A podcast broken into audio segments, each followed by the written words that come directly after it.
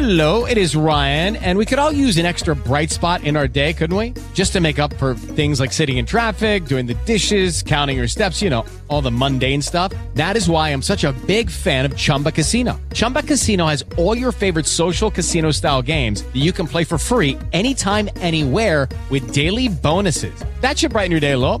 Actually, a lot. So sign up now at chumbacasino.com. That's chumbacasino.com. No purchase necessary. VGW Group. Void were prohibited by law. See terms and conditions. 18 plus. 445 Podcast. Emprendimiento más innovación con Joco González.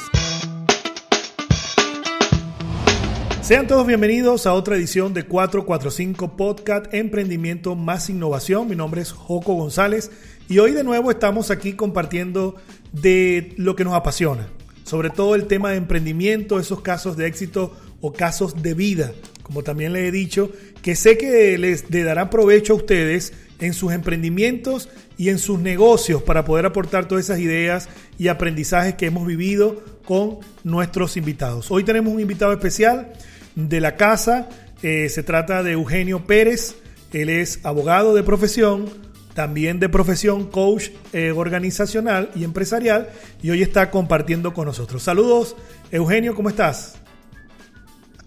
Hola Joco, muy bien, gracias a Dios, gracias por la entrevista, gracias por la invitación a este espacio, eh, encantado de estar aquí. Qué bueno, Eugenio, para las personas que no te conocen, es importante que nos digas desde dónde estás conectado, ¿verdad? Y cuáles son tus redes sociales de una vez para que puedan comenzar a seguirte y saber un poco más de ti. Bueno, estoy conectado desde eh, San Francisco, específicamente el municipio de San Francisco del estado Zulia. Eh, mis redes sociales son arroba coach Eugenius, como Eugenio, pero en inglés, eh, terminando en US. Y mm, pueden encontrarme ahí en Twitter, en Instagram, que son las redes que más uso, y LinkedIn también por allí, Eugenio Pérez Toledano. Que bueno, ya tienen los puntos de cómo ubicar a Eugenio. Entonces, Eugenio, actualmente, ¿a qué te dedicas? ¿Qué estás haciendo en el tema profesional en estos últimos años y también cómo te ha ido con el tema de la pandemia? Bueno, eh, con respecto a la primera pregunta, yo, como le decías al inicio, soy coach eh, especializado en psicología positiva para organizaciones y profesionales independientes. Eh, estoy, haciendo esto desde hace cuatro años, este año. Cumplo cuatro años desde que empecé a dedicarme oficialmente al coaching y dejé de, ejercer eh, la profesión de abogado. Eh, bueno, con respecto a la segunda pregunta, el tema de la pandemia, pues básicamente ahorita estoy bastante tranquilo. Al inicio fue algo desafiante. Eh, sin embargo, a medida que pasa el tiempo y uno se va adaptando, pues eh, se va sobrellevando mucho mejor la situación y empezamos a, a tomarle el ritmo a las cosas de otra manera. Qué bien. Comentaste una frase que me llamó la atención que es psicología positiva. ¿Cuál es la diferencia de la psicología positiva a la psicología normal que de pronto todos entendemos porque este, de pronto hemos escuchado eh, que existen coach en diferentes áreas pero esto de la psicología positiva, ¿de qué se trata? Bueno, voy a hacer una, ya rápidamente voy a hacer esta, esta aclaratoria porque a menudo los psicólogos pueden sentirse ofendidos o porque se está uno siendo intrusivo en su área y después podemos hablar más adelante de eso con toda confianza, que es un tema que me encanta conversar con todo el mundo, especialmente con psicólogos. Ahora, eh, cuando yo hablo de psicología positiva, bueno, la psicología positiva es una rama de la psicología que hace una pregunta eh, quizás diferente a la de la psicología tradicional. La psicología tradicional eh, pregunta qué, qué, está mal o qué, qué, podemos arreglar del ser humano, de la mente del ser humano, mientras que la psicología positiva, cuyo fundador es Martin Seligman por ahí en el año 2000, empezó a hacer preguntas diferentes, como por ejemplo, bueno, ya sabemos qué es lo que está mal, tenemos un catálogo de, enfermedades, de trastornos mentales, ¿verdad? Y sabemos cómo tratarlo, pero también nos interesa ahora empezar a estudiar, a investigar y a promover lo que funciona bien con el ser humano, con la mente del ser humano. Entonces, La psicología positiva se encarga de responder esa pregunta y específicamente, para quizá ampliar un poquito, yo trabajo con la ciencia del bienestar o de la felicidad, que puede sonar un poco abstracto, ambiguo o raro para algunas personas. Sin embargo, pues es, digamos, es todo un reto, pero al mismo tiempo es un gran, gran, gran eh, placer y, y, yo experimento mucha satisfacción eh, estudiando sobre eso, ¿no? ¿Qué es lo que hace feliz al ser humano? ¿Cómo puede ser el ser humano feliz? Es toda una ciencia y va mucho más allá de la psicología, la verdad. tiene que ver con aspectos biológicos, tiene que ver con aspectos filosóficos, teológicos, si queremos también meterlos allí, eh, económicos, en fin. Todas, todas, o yo diría que la mayoría de las ramas eh, o de las ciencias tienen de alguna forma algo que tomar para aprender cómo vivir mejor, cómo ser más feliz, cómo tener mayor bienestar. Entonces, cuando yo digo que soy coach especializado en psicología positiva, quiero decir que mi enfoque o mi metodología del coaching tiene que ver con que las personas y las organizaciones que acompaño puedan experimentar eh, mayor bienestar. Eh, ese sería, esa sería la respuesta a la pregunta. Entiendo muy bien. Ahora, esa transformación, abogado de profesión, eh, tengo entendido que ejerciste eh, la profesión en algunas organizaciones, eh, en el área corporativa, y luego tomaste la decisión de incursionar, y digo yo incursionar, ¿no? Porque a veces incursionar suena como que voy a comenzar en esto del coaching para ver cómo me va. De pronto no fue así. Pero ¿cómo fue esa transformación de ser un abogado, que no digo que ya no lo seas, pero esa transformación de abogado a coach. Cuéntanos de eso, Eugenio. Eh, ok. Mira, yo siempre fui un abogado atípico, poco tradicional. Hay ciertos estereotipos eh, de cómo deben ser los abogados. ¿okay? Eh, y la gente espera comúnmente que un abogado tenga todas las respuestas y sea como va a llegar y va a ganar y va a derrotar a la otra parte y va a tener la razón, ¿verdad? Eh, y, se la sabe todas y es como vivo y audaz. no, voy, no voy a decir que yo no, que yo no tenía esas cualidades, tampoco realmente me he puesto a, indagar mucho, en, reflexionar mucho en eso, pero sí puedo decir que mi forma tradicional de, de, de hacer mi trabajo en el ejercicio del derecho era muy distinta porque yo buscaba siempre conciliar, buscaba negociar, buscaba arreglar los problemas por las buenas, ayudando a la gente a entenderse. Y yo odiaba la sensación de que alguien me viera como su enemigo, eh, como que yo fuera el contrario o el opuesto de alguien, porque no, no, está, bien, no está en mí, pues. simplemente ahora lo tengo mucho más claro. En ese momento yo me sentía mal, pero no sabía por qué me sentía mal. Ahora, después de, de varios años trabajando en mí mismo y estudiando, algunas cosas, pues me he dado cuenta que ese era el asunto. Yo estaba insatisfecho en parte porque eh, para mí es importante que haya armonía con las personas en las que me relaciono y con las que trabajo.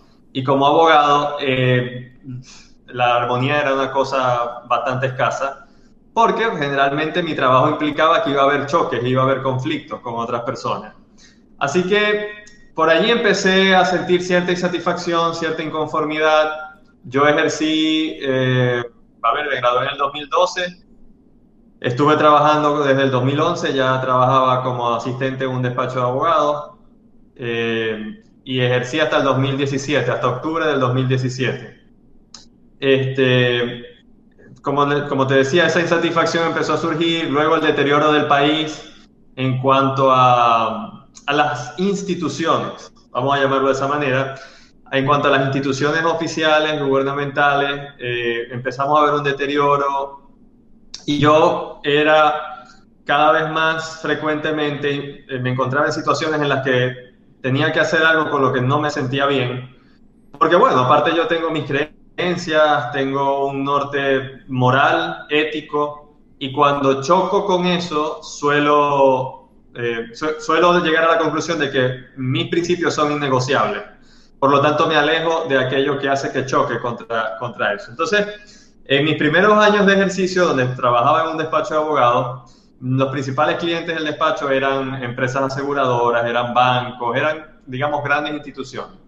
El tema con, con lo que ocurría en ese momento era que estas instituciones, por su práctica, la manera de hacer las cosas, eh, constantemente eh, me, decían, porque claro, yo era, de alguna manera, yo tenía que hacer lo que ellos me decían porque ellos pagaban los honorarios, eh, que hiciera cosas con las que yo no estaba de acuerdo. ¿okay? Y si bien al principio las pude llevar a cabo, las hacía porque estaba más interesado quizá en el aspecto económico o en el estatus que me daba el trabajo que tenía, que era de alguna forma bastante reconocido, eh, hubo un punto en el que ya eso fue, eh, no, fue no, no, fue posible para mí conciliar. A ver, y quiero contarte aquí en confianza que yo sufría constantemente problemas estomacales, vivía enfermo, y era una, en parte una, una fase de, eh, llaman eh, somatización, ¿ok? De, de, lo que yo hacía, de, los problemas en que estaba experimentando en el área laboral, sí. Y cómo mi, mi, mi, mente y mi cuerpo estaban reflejando eso porque internamente había una lucha. Así que allí di mi primer paso, renuncié a ese trabajo y empecé a trabajar como abogado asesor laboral, que era eh, mi rama de especialización, para una organización centenaria acá en Zulia, que es Comercial Belloso, Cobeca. Y en Cobeca yo encontré eh, mucha más paz y tranquilidad porque eh, me encontré con una empresa que estaba interesada en hacer las cosas de una forma distinta, en tratar a sus empleados de una forma eh, más amable, más eh, orientada hacia su bienestar. Y ya yo no era o no me sentía como el enemigo de nadie, sino como el que puede ayudar, el que puede aportar, el que puede contribuir a que las cosas salgan mejor.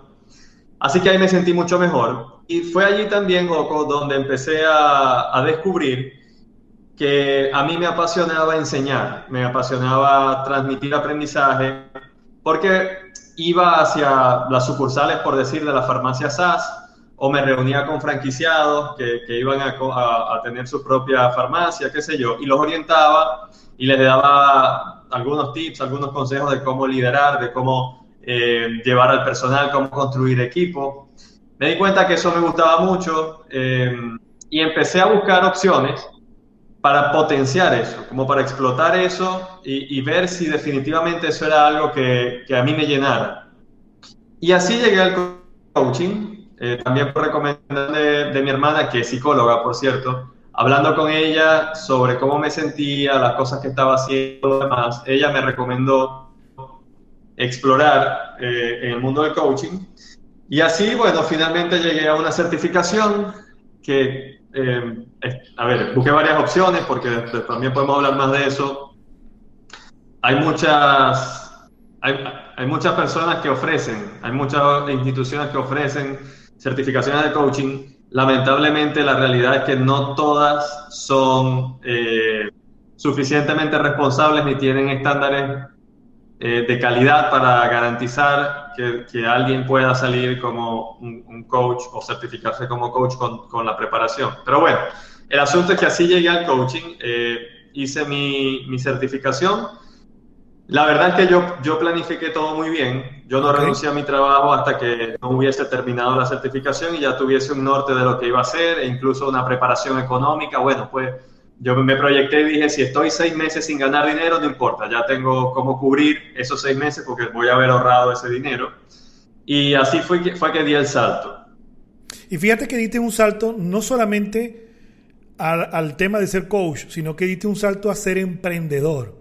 Porque al momento sí. de decidir ser un coach, bueno, un coach también puede ser contratado fijo por una empresa y ser un coach sí. organizacional fijo de esa, de esa empresa o fijo por alguna personalidad, por decirlo así, pero entonces el salto de venir del mundo empresarial, corporativo, a ser coach de pronto también en el área empresarial y personal, pero ya generar tu propia finanza, comenzar a venderte, comenzar a cobrar, cómo voy a ofrecer mi servicio y una serie de cosas que son los desafíos que el emprendedor a veces no toma en cuenta, a veces, no digo que haya sido tu caso, al momento de dar ese salto, ¿no?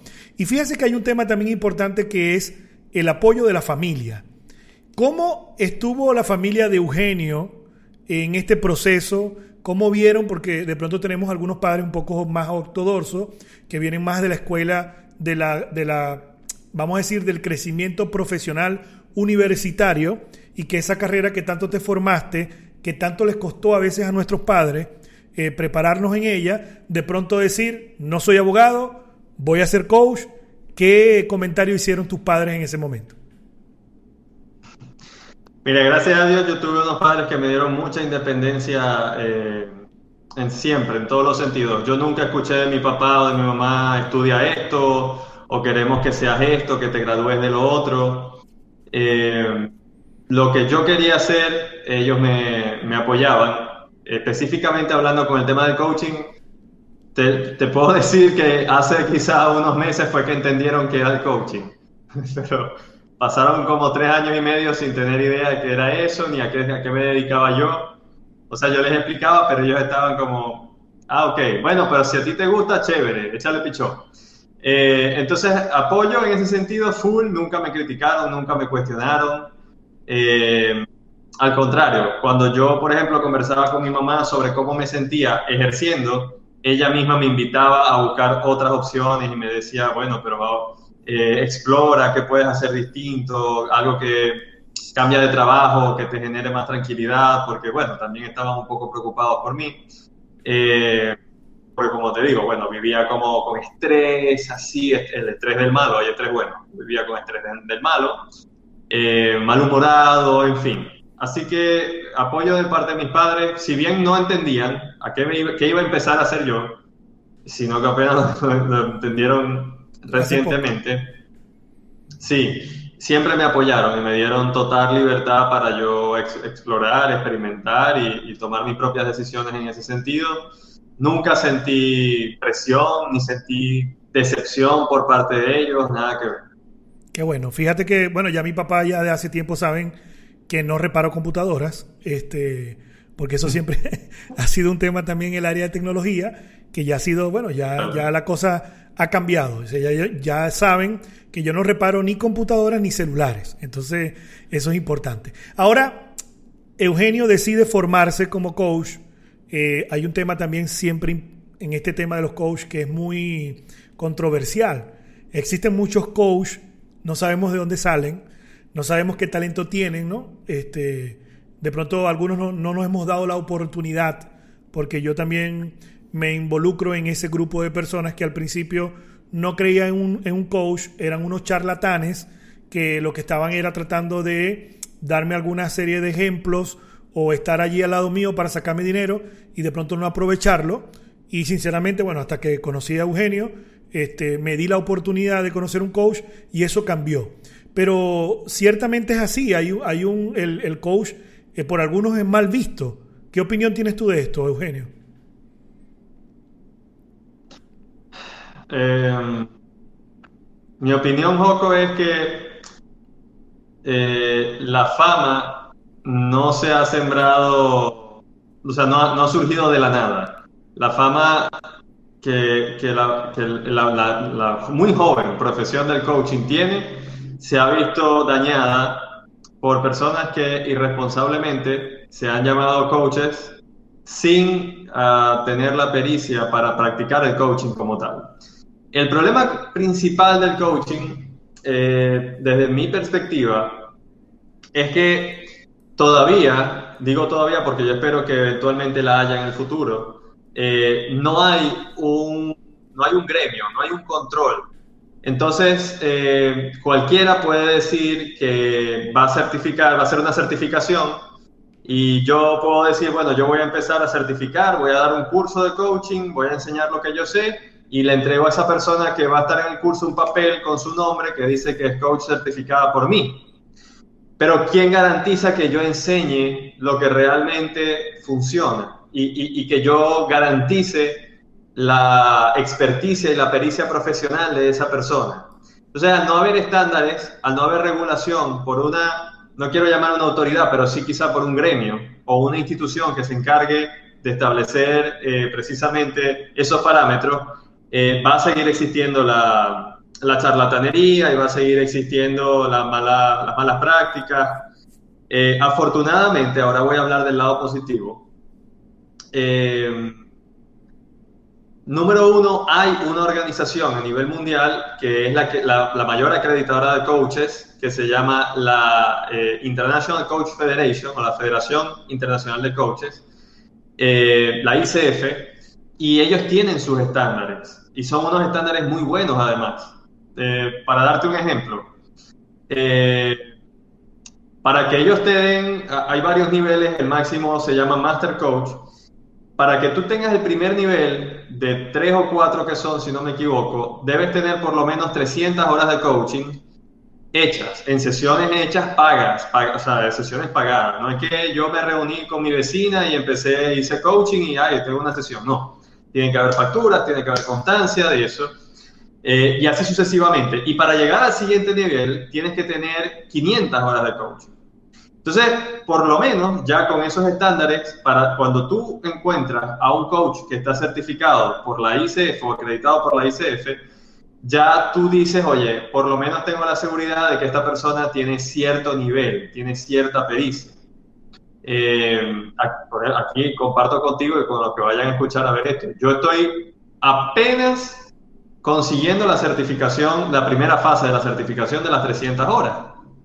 Este, y bueno, eso eh, lo que quiero decir es que eso, eso da cierta tranquilidad y, se, y, da la, la, visión de que se está avanzando en ese sentido.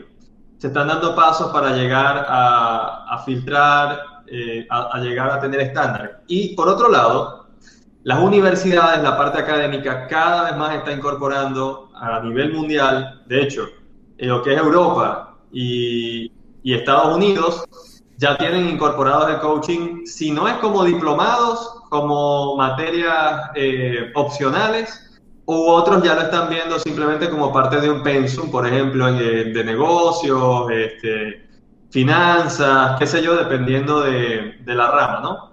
Eh, de gerencia, ya, se, eso se está viendo, porque en estos países, sobre todo del primer mundo, por llamarlo así de alguna manera, el coaching dentro de las organizaciones sobre todo es como respirar. Eh, los gerentes tienen que tener formación de coaching y hay muchas empresas que tienen sus coaches internos, tienen, su staff. Así que eso llegó para quedarse. Al principio hubo un boom y en ese boom lamentablemente eh, hubo mucha gente que empezó a decir yo soy coach, yo soy coach y yo formo coaches y yo doy una certificación. Pero también ya a medida que ha pasado el tiempo, las personas se han dado cuenta que el coaching no es, ah, yo hice un curso de seis días y ya puedo decir que soy coach. No, porque empezaron a ver que se les cerraban las puertas y simplemente no, no funcionaba eso. Porque no es algo sencillo. Como toda carrera necesita práctica, necesita disciplina, necesita perseverancia y necesitas construir experticia, ¿no? Eh, estar actualizándote todo el tiempo.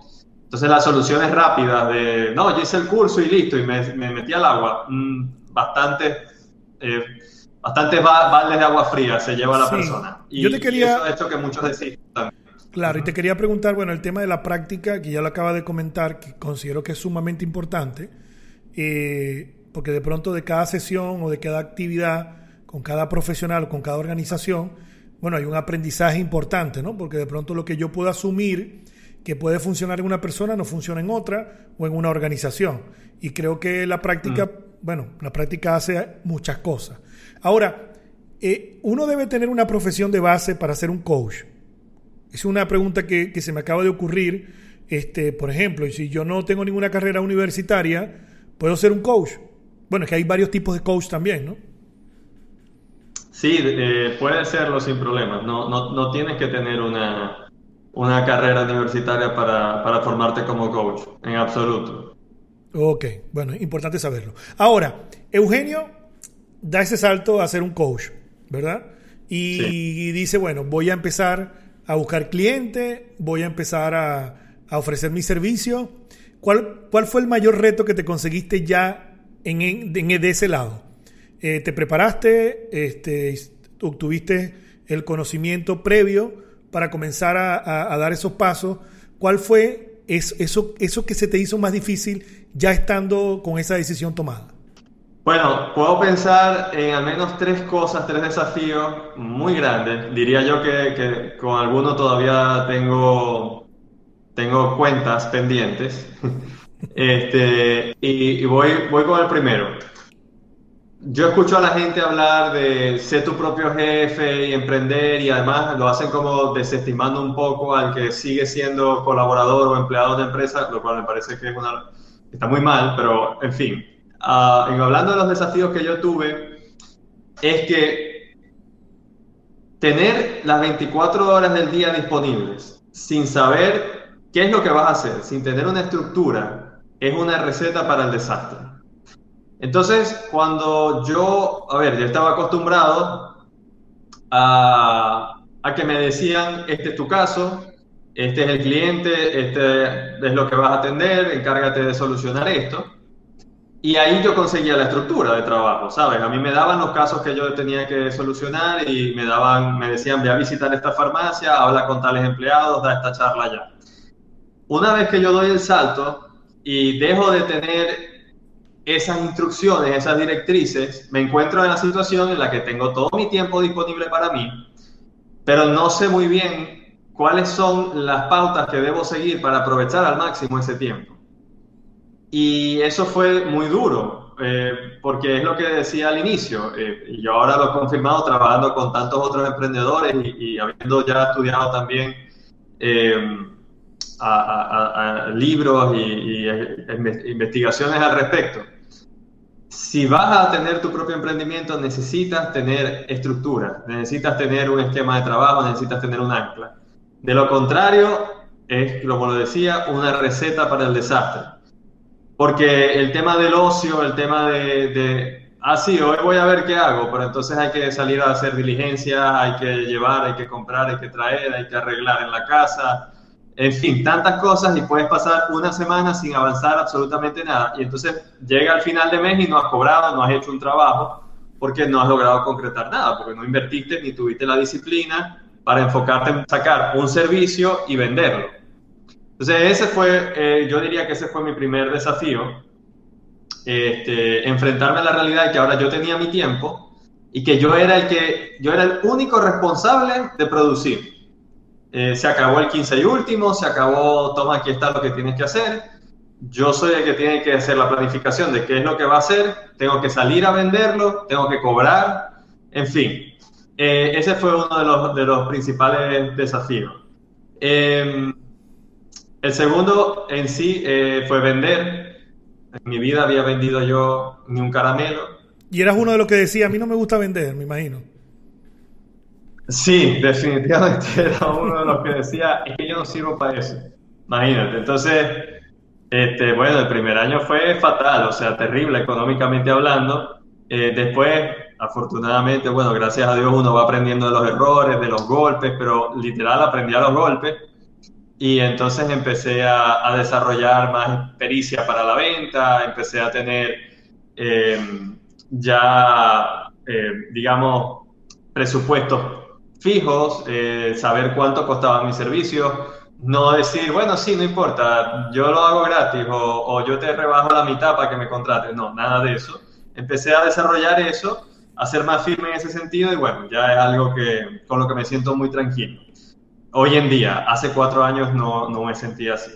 Y bueno, finalmente, Joko, está el tema que quizá tiene que ver un poco con lo primero que comentaba. Y es que no todas las personas son su mejor versión en la independencia. Quiero decir, algunas personas son su mejor versión rodeadas por otras personas, trabajando en equipo, siendo parte de una institución, siendo parte de un grupo. Y yo tengo la tendencia a, funcionar de esa manera.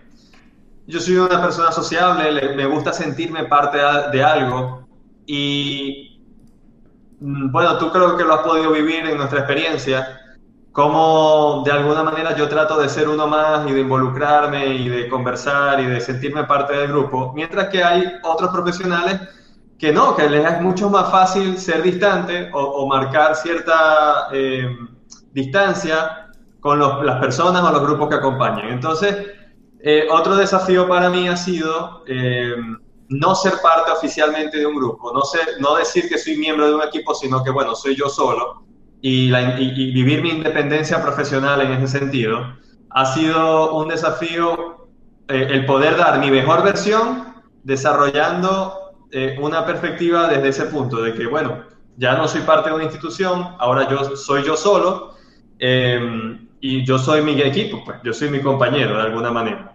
Pero también es algo que, que, que he logrado superar um, teniendo más que clientes, teniendo las personas que acompaño, termino tomándome café con ellos o saliendo y compartiendo algo, conociendo a su pareja, a su familia, qué sé yo.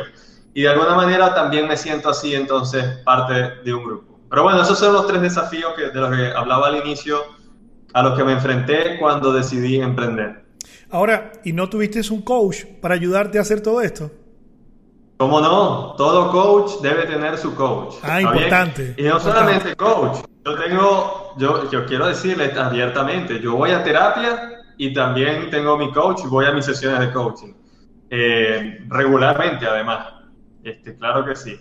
Eh, de hecho, sobre todo con el tema de la venta y de, y de los ingresos, eh, mi propio coach o, o, mi coach que se llama Alfredo Ángel, eh, por, cierto, un caraqueño ya vive en lechería, muy más buena gente que nada. Alfredo, un maestro, eh, una de las primeras personas que, que, tuvo éxito en el coaching hablando hace 20 años, imagínate, cuando no se sabía qué era eso. Él fue coach de PDVSA, bueno, hasta poco después de que empezara el deterioro. Bueno, este, yo mejoré mucho en el tema de las finanzas y del cobre de la venta, partiendo gracias al trabajo que él hizo conmigo en, en sesiones de coaching. Sea, él es un coach de coach. Más o menos. Eh, él es un coach de profesionales y en general de, de, trabaja con atletas, trabaja con el gerente y bueno, también trabaja conmigo, que soy un coach. Ahora te pregunto. No necesariamente de coaches, pero sí trabaja con, con profesionales eh, en general. Qué bien, qué bien. Ahora, ¿qué es lo que más te llena de tu, de esta nueva faceta? Bueno, ya no tan nueva, pero de esta área de estar en el tema del coach. ¿Qué es lo que más te, te llena de esta profesión y que tú dices cuando estás en alguna actividad, no sé, eh, estoy en el camino correcto, esto es lo que verdaderamente quiero hacer por el resto de mi vida? Bueno, eh, Coco, para mí todo tiene una, un origen espiritual. Y cuando hablo de espiritual me refiero a, una faceta de la espiritualidad, porque hay personas que, que, tienen no solamente una, sino más facetas, y eso yo lo respeto, claro que sí. Eh, la faceta, o, o como yo entiendo la espiritualidad, tiene que ver con una conexión con un ser superior a mí mismo eh, que para mí es Dios. ¿Está bien? Así que cuando yo me pregunto, ¿para qué estoy aquí? ¿Para qué existo? ¿Cuál es mi misión en la vida? ¿Cuál es mi propósito? ¿A qué estoy llamado? Eh, yo no encontraba respuestas satisfactorias cuando ejercía el derecho, cuando era abogado, porque sentía que estaba, mm, que mi camino era, era este, pero que yo estaba yendo como que así, en otra dirección totalmente distinta. Y ahora no, ahora no siento eso. Eh, ahora siento que yo existo para hacer que otras personas y, y, en general dentro o fuera de organizaciones trabajen mejor, vivan mejor, se relacionen mejor. Eh, que esa es mi misión y que en la medida en que yo lo hago, yo estoy viviendo mi propósito. Así que cuando yo acompaño a un emprendedor, eh, que ni siquiera, no sé, va comenzando, tiene una semana con su proyecto, pero quiere ver qué puede hacer y quiere sentirse mejor haciendo lo que hace. O cuando acompaña a una organización que tiene dificultades porque los miembros del equipo no se llevan bien, o porque quieren crecer, o, o porque quieren definir unos principios, unos valores de la organización, y yo entro y, y tengo la oportunidad de interactuar con las personas y, y ayudarlas a, a ver a tener una perspectiva más amplia, a desarrollar habilidades que antes no las habían desarrollado, a encontrar sus fortalezas y empezar a ponerlas en práctica en su trabajo, a, a limar asperezas, a solucionar conflictos entre personas. Yo siento que estoy cumpliendo mi propósito y eso es esencialmente lo que me llena. Yo creo que el ser humano existe o, Dios permite que el ser humano exista para ser feliz, para dentro de, de, una vida que sí va a tener dolor, va a tener sufrimiento y obstáculos, a pesar de eso, creo que eh, uno puede ser feliz y, y, puede desarrollarse integralmente. No diría que a pesar de eso, diría que incluso gracias a eso eh, superando dolor, superando adversidad, nosotros podemos ser mejores personas y ser más felices. Entonces, si el ser humano Dios lo crea y permite que existe para ser feliz y yo ayudo a las personas a experimentar bienestar desarrollándose en diferentes áreas de su vida profesional, entonces yo siento que estoy haciendo algo que me conecta con ese ser superior en el que creo y que creo que me, me, permitió existir para, para ese propósito. Interesante. Entonces, básicamente, consideras que ya conseguiste tu propósito profesional y que lo que estás haciendo es lo que te gusta y, bueno, lo ves haciendo eh, por muchos años más. Ahora hay una pregunta que, que se hacen algunas personas y también me, la puedo hacer yo. De pronto ya tú la has respondido con todos los argumentos, pero ¿se puede vivir del coaching? Sí se puede vivir del coaching, definitivamente. Yo puedo decirle que yo vivo hoy en día del coaching. Eh, quizá coaching en el sentido más amplio de la palabra, porque eh, también parte de mi trabajo es dar charlas, conferencias, talleres, y eso no es necesariamente coaching en el sentido estricto. Coaching es la metodología cuando yo acompaño a una persona o a un equipo de trabajo en dinámicas, en preguntas, ¿ok? Quizá cuando ya cuando doy una charla o enseño algo, no es necesariamente coaching. Pero bueno, esencialmente sí, uno, uno puede vivir el coaching. Yo vivo del coaching desde hace tiempo eh, y conozco muchas personas eh, que lo hacen y que les va bien y han tenido una carrera muy exitosa, eh, les ha ido bien. No es fácil, no es sencillo, eh, sobre todo el tema de enfrentarse también a los estereotipos, a, la mala fama a veces, eh, a la duda, a la duda de qué es eso, a la predisposición. Pero al mismo tiempo es muy fácil, Joco, para mí es una gran ventaja, que todo eso exista, porque una vez que alguien se sienta conmigo y yo logro demostrarle realmente qué es el coaching, y, mostrarle un pequeño resultado de lo que se puede lograr a través de un proceso de coaching, la persona inmediatamente se da cuenta de que, ah, no, pero es que esto no es, esto, esto, esto no es charlatanería o esto no es algo superficial o algo, sabes, como aéreo o etéreo que no sirve para nada. Esto no es viento, esto, esto tiene contenido, tiene sustancia.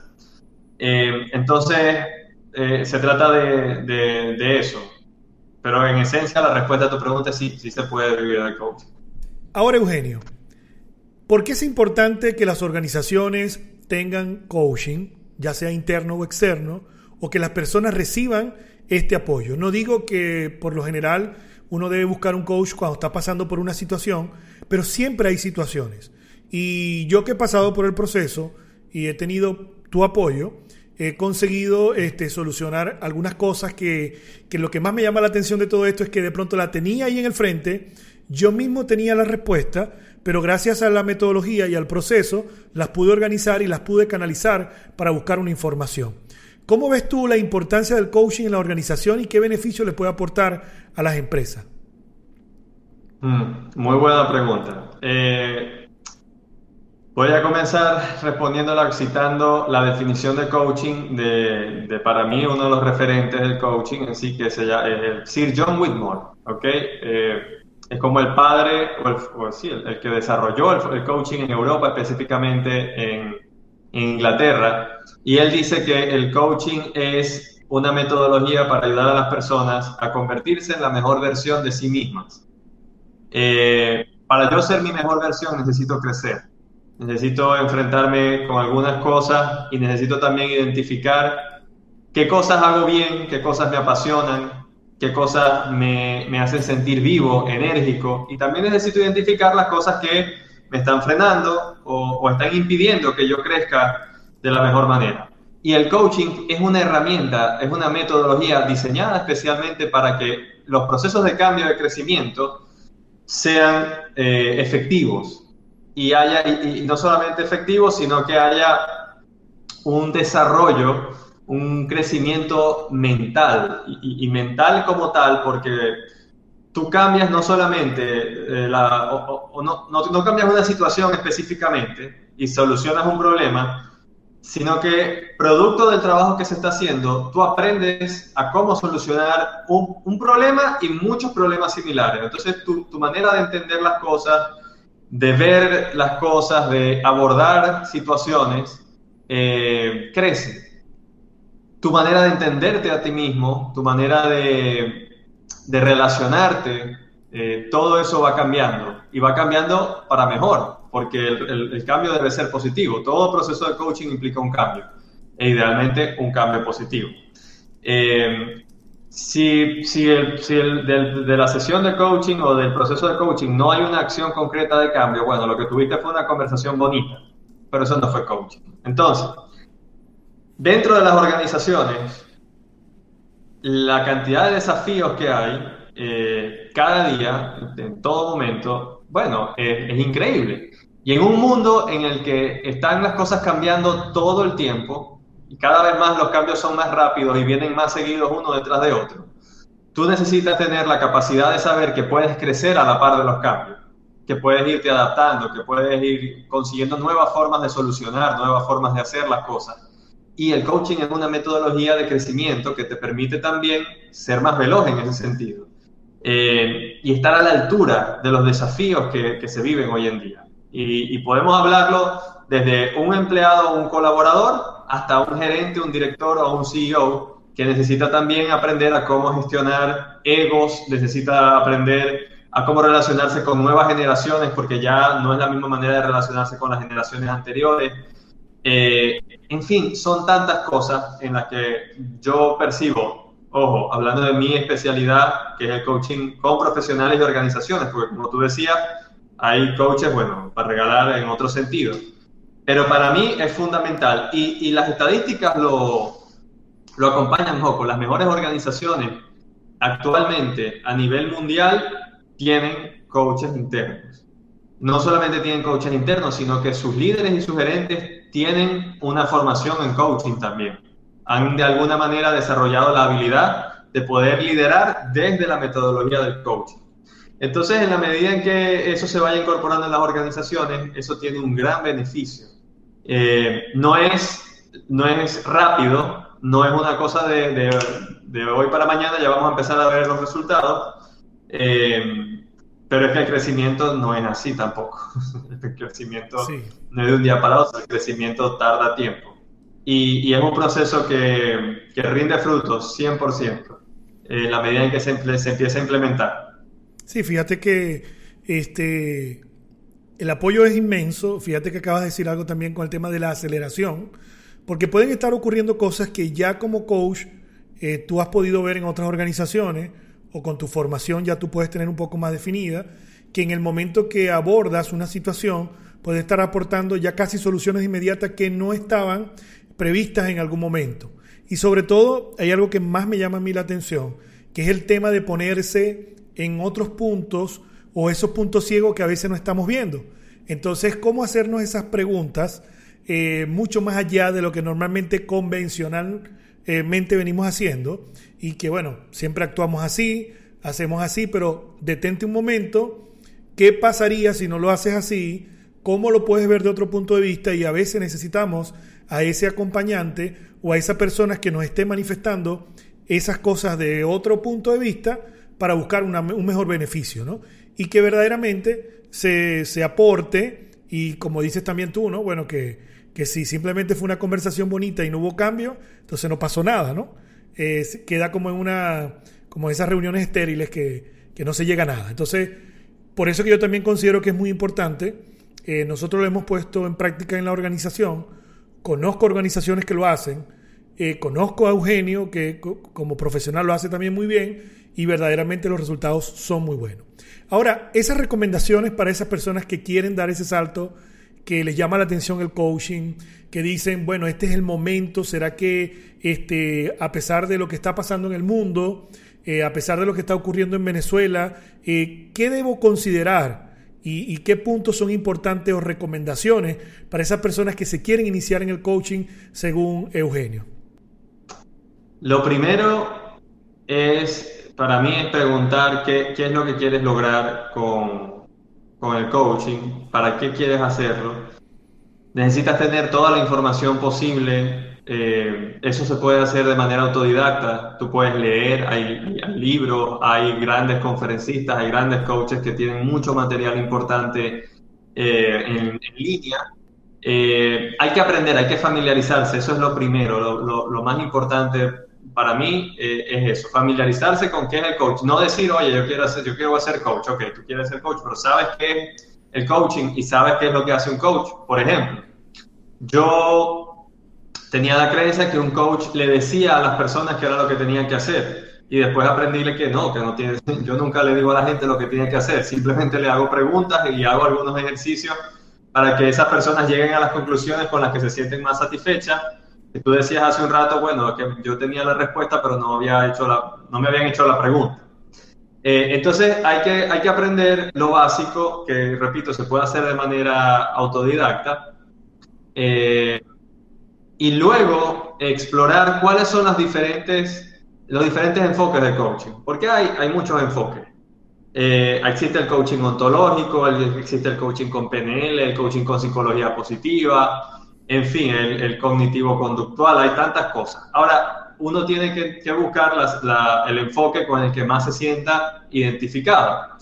Eh, a mí, por ejemplo, me ocurrió que, no me gustaba el coaching ontológico, que es el que más se enseña en Latinoamérica el más famoso en Chile, en Argentina, en Venezuela, sí, es el, el ontológico. A mí me gusta eh, el coaching más eh, con la visión anglosajona, que es la de la acción, el cambio, llevar acciones, llevar a cabo ciertos actos para que las cosas cambien, fijarse metas. Y luego descubrí eh, la psicología positiva y bueno, definitivamente dije, no, llegué al lugar donde tenía que llegar. Aquí me siento súper cómodo, me siento muy bien.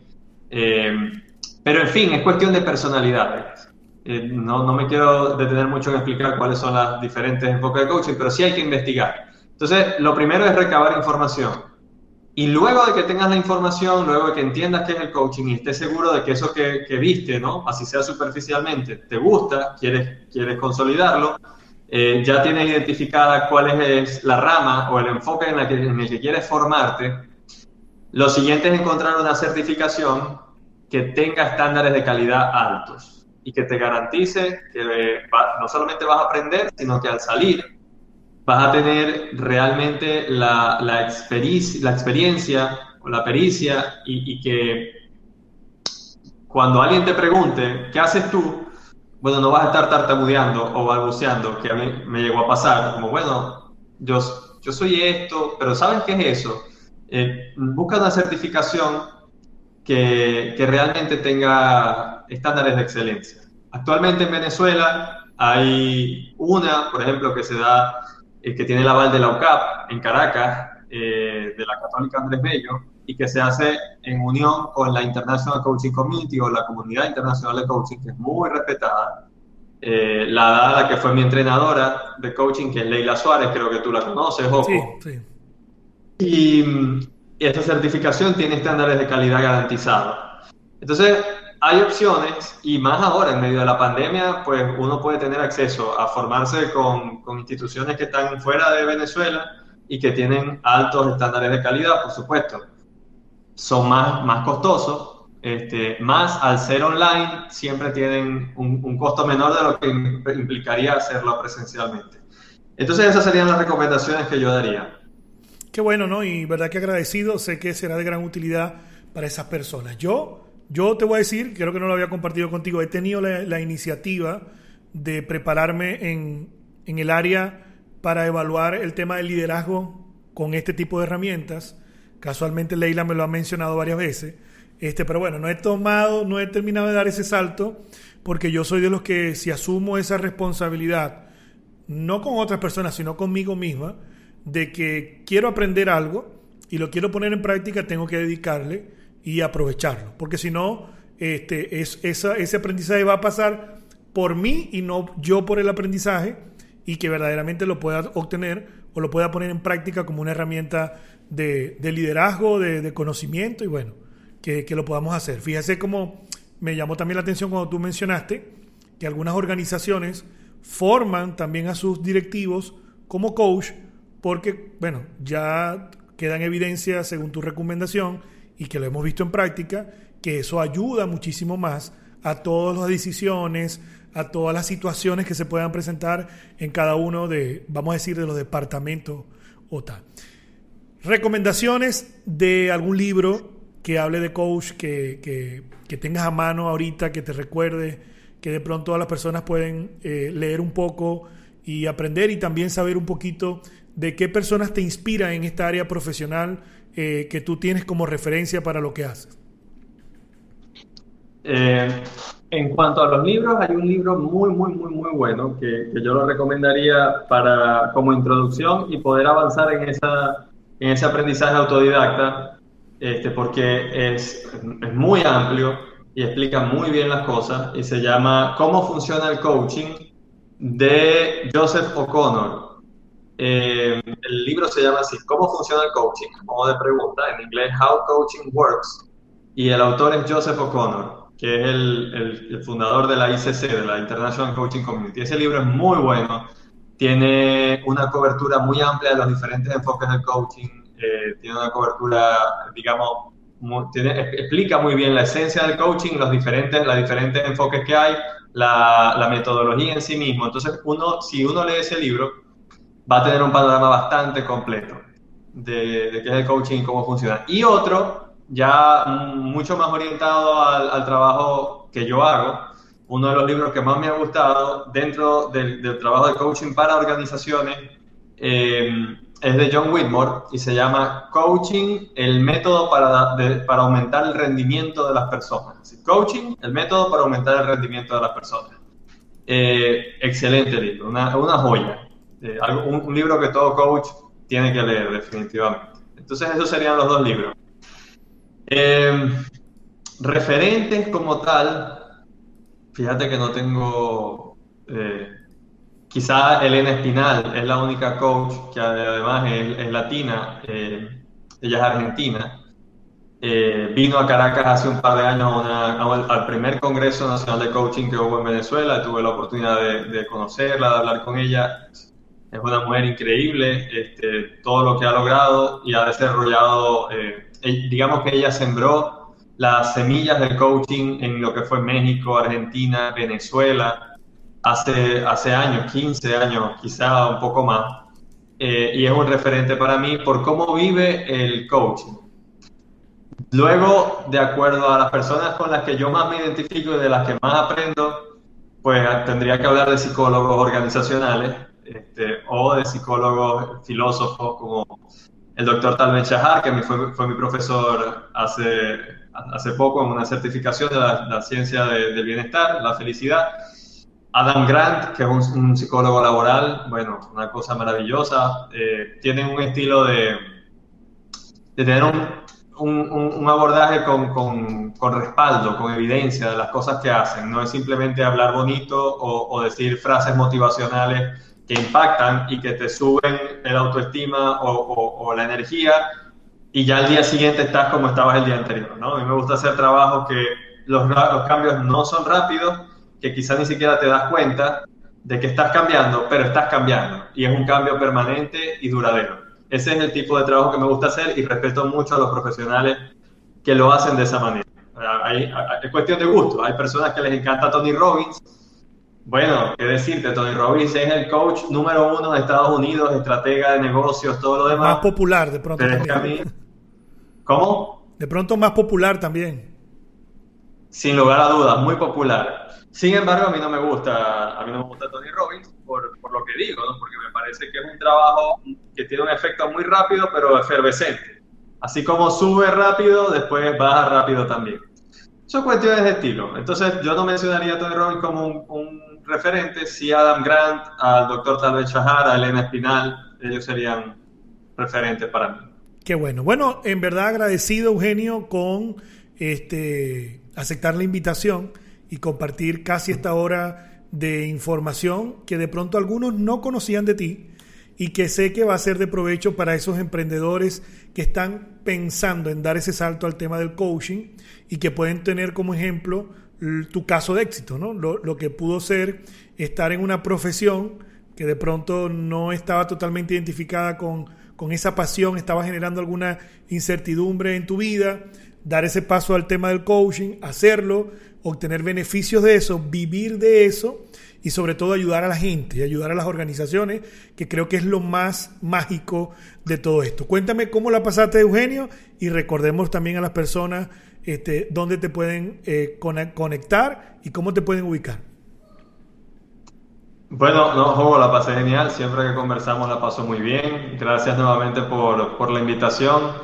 Quería reforzar eso que dijiste al final. Eh, no importa el trabajo que uno tenga, lo importante es que si lo puedas disfrutar, también sepas que le estás dando un beneficio a alguien más con lo que hace. Entonces, encontrar esa, esa respuesta, cuál es el beneficio que yo aporto a las personas que trabajan conmigo, eh, es fundamental, que es lo que quizás yo he encontrado eh, en el coaching. Eh, y bueno, gracias por darme el espacio para poder hablar un poquito más de esto, que ciertamente no, no lo hablo mucho a veces. Es bueno compartir, de nada, no sé, que me hagan las preguntas a mí en vez de yo hacer las preguntas, ¿no? Que tú las estabas haciendo, esas preguntas bien interesantes, Joco. Eh, las redes, arroba coach Eugenius, pueden hacerlo eh, eh, pueden encontrarme en Instagram, en Twitter, en LinkedIn y también mi página web creada también por Zuliatec. Eh, tremenda página web www.coacheugenius.com. Bueno, Eugenio, gracias entonces por acompañarnos. Recuerden a ustedes suscribirse al canal, activar las notificaciones y también dejar tu comentario si quieres que entreviste o comparta con algún emprendedor en especial o si no, también, ¿qué opinas de este tema? ¿Qué otros temas te gustaría que toquemos? Todo esto en el podcast 445 Emprendimiento más Innovación. Mi nombre es Joco González. Nos vemos o nos escuchamos en otra edición.